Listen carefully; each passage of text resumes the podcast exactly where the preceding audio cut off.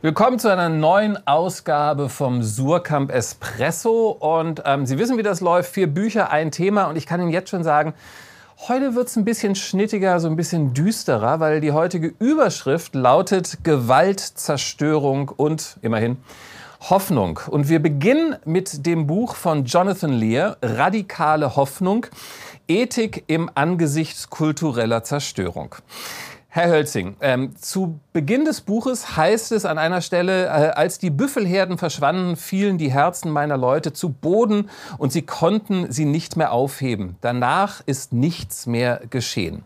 Dieses Zitat, das stammt von dem Anführer der Crow, einem indigenen Volk in den USA. Was hat es genau mit diesem Zitat auf sich? Das ist ein äh, Zitat, das äh, ähm, aus dem Interview stammt mit diesem letzten großen Häuptling äh, der Crow, mhm. Äh, Ende des 19., Anfang des 20. Jahrhunderts.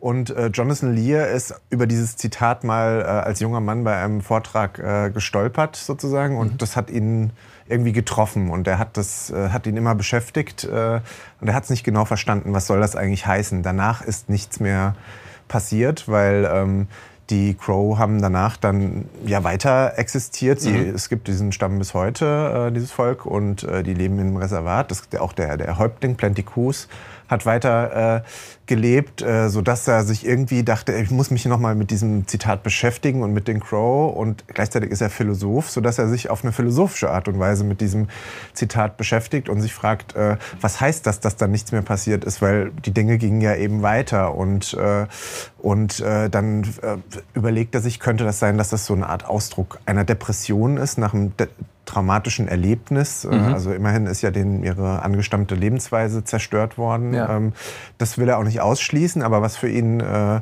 äh, vielleicht die, die plausiblere Erklärung aus seiner Sicht ist, ist, äh, dass äh, das uns auf äh, ein ganz fundamentales Merkmal des Menschseins verweist, auf die Condition humana, nämlich dass wir kulturelle Tiere sind, mhm. dass wir Lebewesen sind, die eine Kultur haben. Das gehört sozusagen wesentlich zu uns. Und äh, wenn wir diese Kultur verlieren, wenn die zerstört wird, dann, äh, dann könnte das eben bedeuten, dass für uns die Dinge, der Alltag, die Praktiken aufhören, irgendeinen Sinn zu haben. Mhm. Und äh, das ist sozusagen seine Erklärung, dass äh, danach ist nichts mehr passiert, heißt, äh, der Alltag, die Dinge, die Handlungen, die Praktiken hat, haben aufgehört für die Crow eine Bedeutung mhm. zu haben. Das ist sozusagen okay. die, die, der Ansatz von, von dir. Und, und, und was bedeutet dieser Titel, dieses radikale Hoffnung? Was meint er damit? Das ist sozusagen die Lösung des Problems. Ah. Also wenn man sozusagen, wenn einem so etwas passiert, dass, dass man seine Kultur äh, verliert, dass mhm. die eigene Kultur zerstört wird und die Lebensweise, ähm, dann meint er, kann einem eigentlich nur sowas wie radikale Hoffnung helfen. Äh, und das ist im Prinzip der Ansatz, den er eben dann auch wieder an Plenty Q äh, weiterverfolgt, der sein Leben lang dann dafür gekämpft hat, dass die Crow auch im Reservat dann ein neues Leben entwickeln, eine neue Lebensform, eine neue Kultur, auch ihre alten Traditionen bewahren, äh, erinnern, weiterführen in mhm. die Zukunft. Äh, und dazu braucht es eben radikale Hoffnung, nach so einer totalen mhm. Bruch mit der Lebensweise wieder neu anfangen zu können. Das ist die Idee. Jetzt, jetzt ist das Buch vor 14 Jahren, glaube ich, schon ja. in den USA erschienen. Das Vorwort ist äh, aktualisiert oder ganz neu? Er hat ein neues Vorwort geschrieben. Genau. Ähm, warum ist dieses Buch immer noch für uns heute interessant oder könnte es sein? Also die, die, die allgemeine Frage zielt ja erstmal darauf auch, dass, äh, dass wir sozusagen Tiere sind, die äh, eine, eine kulturelle Lebensform haben. Das ist, mhm. glaube ich, erstmal eine Erkenntnis und dass diese für uns essentiell wichtig ist, ist eine Erkenntnis, die ist ewig gültig. Mhm. Das hat sozusagen mhm. philosophisch immer Interesse. Und dann ist aber vielleicht auch diese Frage, wie man mit solchen kulturellen Zerstörungen umgeht äh, ähm, und, und wie man die auch heilen kann oder wie man eine gemeinsame Zukunft baut. Das ist eine interessante Frage für uns heute auch. Ähm, äh, er verweist dann in dem Vorwort auf das Natural History Museum in, in Chicago, das mhm. in diesem Jahr eine Ausstellung hat äh, zur Kultur der Crow, weil die Kunstschätze der Crow äh, besitzen, sich angeeignet haben. Mhm. Und äh, die haben jetzt den Ansatz gefunden, dass dann junge Crow, junge Künstler der Crow, äh, junge äh, Dichter, junge Musiker der Crow in das Museum gehen, sich ihre äh, sozusagen Kunstwerke wieder aneignen und den Museumsraum gestalten und so eine gemeinsame Zukunft zwischen dominanter, zerstörender weißer Kultur und der zerstörten äh, indigenen Kultur mhm. schaffen. Und das ist natürlich irgendwie ein interessanter Ansatz, der auch für unsere Diskussion zum Beispiel zum Humboldt-Forum interessant sein könnte, denke ich. Mhm. Ja. Kommen wir jetzt von ähm, Zerstörung und möglicher Hoffnung oder radikaler Hoffnung ähm, zur Gewalt. Und zwar in dem Buch Selbstverteidigung, eine Philosophie der Gewalt von der französischen Autorin Elsa Dorlin. Herr Hölzing, ähm, worum geht es in diesem Buch? In dem Buch unternimmt äh, Elsa Dorler den Versuch, eine Geschichte der Selbstverteidigungspraktiken äh, zu schreiben, mhm der Kampfethiken des Selbst, äh, wie sie das nennt. Und äh, sie fängt an beim äh, Sklavenwiderstand, äh, also äh, den Versuchen von Sklaven, sich heimlich zu bewaffnen oder auch Kampfkünste, eigene Kampfkünste zu entwickeln. Das bekannteste ist Capoeira hierzulande, mhm. das kennt man ja auch in Deutschland. Äh, dann geht sie über äh, als nächstes zu den Suffragetten, also mhm. zu den Feministinnen, die so Ende des 19., Anfang des 20. Jahrhunderts angefangen haben, in London äh, Jiu-Jitsu-Studios äh, mhm. zu gründen, okay. sich gegenseitig in asiatischer Kampfkunst äh, zu unterrichten. Ähm, als nächste Station hat sie dann den jüdischen Widerstand im Warschauer Ghetto, äh, wo sich die Juden eben gegen die Nazis bewaffnet haben und versucht haben, die zu attackieren, wenn die ins Ghetto gekommen sind. Ähm, Daran schließen dann äh, die Black Panther auch an, äh, mhm. an diesen jüdischen Widerstand äh, äh als Inspiration äh, im Kampf gegen äh, Rassismus, gegen rassistische Gewalt, mhm. rassistische Polizeigewalt, wo sie sich dann bewaffnen, um sich dagegen zu wehren. Und die letzte Station ist dann äh, der Queer-Widerstand, also äh, ähm, äh, Praktiken von Lesben und Schwulen, in denen sie sich gegen homophobe Attacken verteidigen und so, sogenannte Queer-Patrouillen gründen. Das ist dann Ende der 70er, Anfang der 80er mhm. Jahre vor allem äh, in Kalifornien, in San Francisco entsteht das. Ähm, das ist sozusagen die, der große historische Bogen, den das Buch spannt. Das ist der Bogen und sie ja. entwickelt daraus eine sogenannte Philosophie der Gewalt. Ja. Was müssen wir uns darunter vorstellen? Sie erzählt eben nicht nur äh, die Geschichte dieser äh, Selbstverteidigungstechniken und Praktiken und Bewegungen, äh, sondern sie reflektiert eben auch, was die tun. Sie reflektiert über legitime und illegitime äh, Gewalt. Also äh, zum Beispiel auch äh, gibt es ja die Vorstellung, dass der Staat das legitime Gewaltmonopol hat. gleichzeitig haben wir es aber oft hier auch mit rassistischen oder sexistischer Staatsgewalt mhm. zu tun. Dagegen entwickelt sich dann in gewisser Weise legitimer Widerstand. gleichzeitig kritisiert sie aber auch immer wieder Entwicklungen an diesen Widerstandsbewegungen, an diesen Selbstverteidigungsbewegungen, wo die dann selbst wieder in Gewaltverhältnisse umschlagen. Also ein Beispiel ist etwa, dass sie dann zeigt, wie äh, bei den Black Panthern äh, äh, so ein äh, militaristisches, sexistisches Männlichkeitsideal entsteht, mhm. das wiederum selbst dann auch äh, misogyn und homophob äh, wird und, und wo das sozusagen umschlägt, okay. dann selbst wieder in gewisse Gewaltverhältnisse. Also sie also es wird jetzt nicht verherrlicht. Sie verherrlicht diese mhm. Widerstandsbewegungen nicht nur, sondern reflektiert sie eben auch kritisch und, und versucht eben auch so über legitime und illegitime Gewalt mhm. äh, allgemein anhand dieser Beispiele nachzudenken. Das ist, ist es vielleicht auch ein Buch für Leute, die sich gerade sehr mit diesem Thema Polizeigewalt beschäftigen? Oder ist es vielleicht dafür, ähm, ich höre es so langsam raus, ist es zu wissenschaftlich, also dass man da so richtig einsteigen kann? Nein, ich würde tatsächlich sagen, die, die Aktualität des Buchs also liegt irgendwie auf der Hand mhm. natürlich, wenn man an Black Lives Matter äh, denkt oder eben auch Polizeigewalt gegen Migranten äh, in, in unseren Gesellschaften. Das ist ja überall ein, ein Problem äh, in, in, unseren westlichen Gesellschaften. Und da hat das Buch natürlich äh, auch viel darüber zu sagen, weil sie eben auch diese Fälle tatsächlich reflektiert bis zu den Fällen äh, dann gegen äh, in, in den USA Gewalt gegen Rodney King in den 90er mhm. Jahren mhm. oder eben der, die Ermordung von Trayvon Martin vor, vor einigen mhm. Jahren. Also das, da hat das Buch auch tatsächlich äh, äh, Beispiele aus der Gegenwart, äh, die eben reflektiert werden. Und ich glaube, da die Aktualität liegt da auf der Hand, was das angeht. Ja. Spricht man von kultureller Zerstörung und Gewalt, äh, landet man natürlich irgendwann auch beim Zweiten Weltkrieg. Im Jahre 1941 begann die sogenannte Leningrader Blockade. Fast zweieinhalb Jahre hatte die deutsche Wehrmacht ähm, die Stadt Leningrad eingekesselt. Ähm, es gab über eine Million Tote. Inmitten dieser Blockade spielt ein großer Teil von Polina Barskowas Buch Lebende Bilder. Frau Rabe, bevor wir uns dem Buch nähern, äh, erstmal kurz zur Autorin. Die ist noch sehr jung. Ne?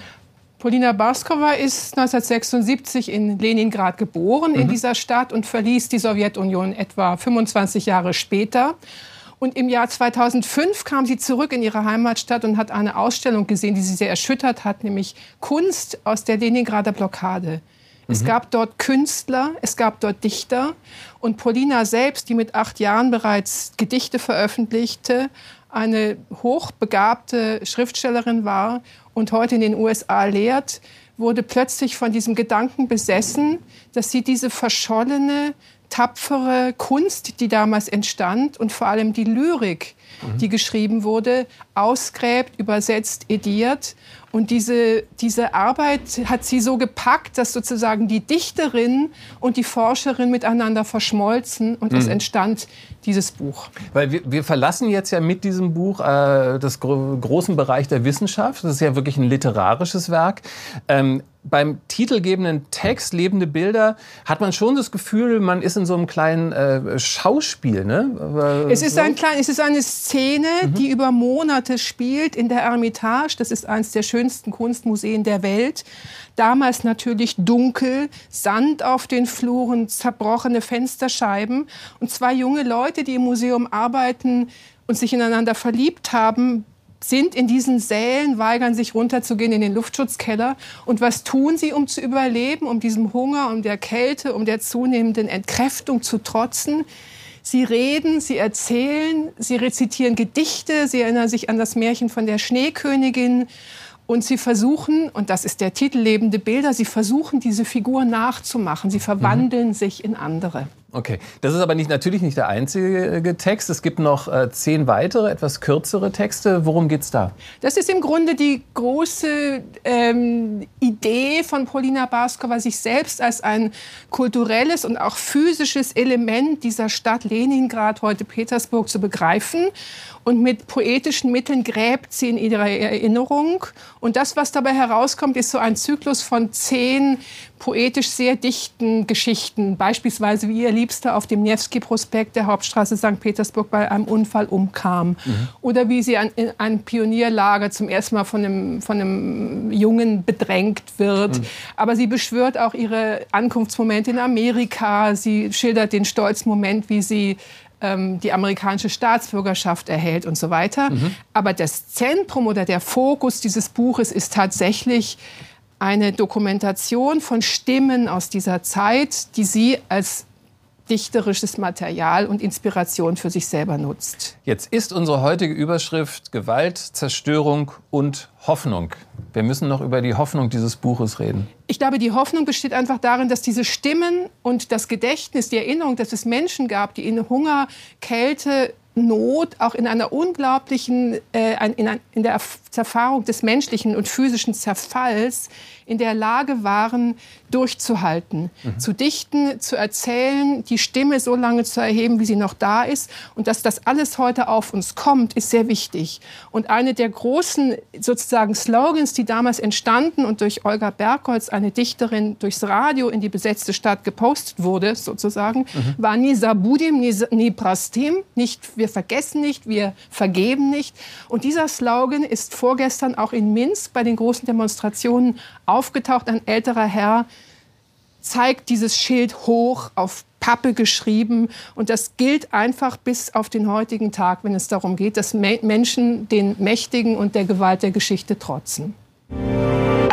Und damit sind wir eigentlich auch schon fast beim Ende hier unseres heutigen Surkamp Espresso. Fast, weil natürlich vor dem Ende immer noch unser Seitensprung steht, also ein Buch zu unserem Thema, ähm, das allerdings nicht bei Surkamp erschienen ist, sondern in einem sogenannten Fremdverlag. Herr Hölzing, was haben Sie uns mitgebracht? Ich habe hier aus der schönen Einführungsreihe des äh, Junius Verlags äh, habe ich äh, das Buch von äh, Theresa Coloma Beck und Klaus Schlichte mitgebracht, Theorien der Gewalt, eine mhm. Einführung, das äh, gut zu unserem Thema passt, wie der Titel also eigentlich das äh, schon Buch, das sagt. Wir ganz am Anfang hätten das, äh, sozusagen die, die Einstiegslektüre gewissermaßen mhm. und das ist wirklich ähm, wie der Titel eben sagt, so eine grundlegende Einführung einfach mal äh, in alles, was man denn über Gewalt so aus sozialwissenschaftlicher, philosophischer, politisch-theoretischer mhm. Richtung äh, wissen kann heute. Da führen die Autoren, die beide exzellente Kenner der Forschung sind, äh, einen ein und äh, gehen im Prinzip in so eine Art Tour de France durch auch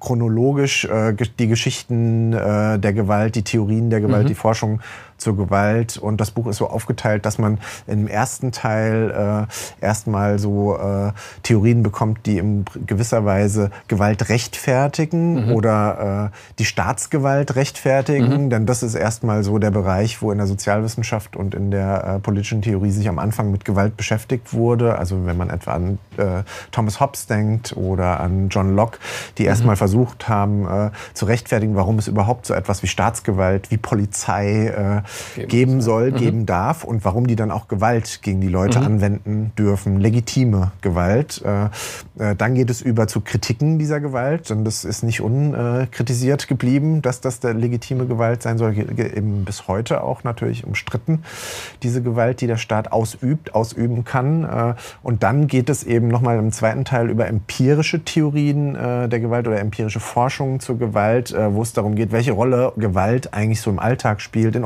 Ordnungsbildung, sozialen Ordnungsbildungsprozessen, in sozialen Ordnungsdestruktionsprozessen. Mhm. Was weiß man darüber? Wie bricht das aus? Wie verläuft das? Was kann man dagegen tun? Das ist, was das Buch einem in, finde ich, wunderbar klarer Weise darstellt. In wunderbar klarer Weise. Ja, so Sehr wie man gut. das haben möchte. Ähm, Vielen, vielen Dank dafür und äh, Ihnen natürlich an dieser Stelle auch herzlichen Dank, dass Sie dabei waren, diesmal beim Surkamp Espresso. Wir sehen uns, ja, wir sehen uns das nächste Mal wieder. Bis dann. Tschüss.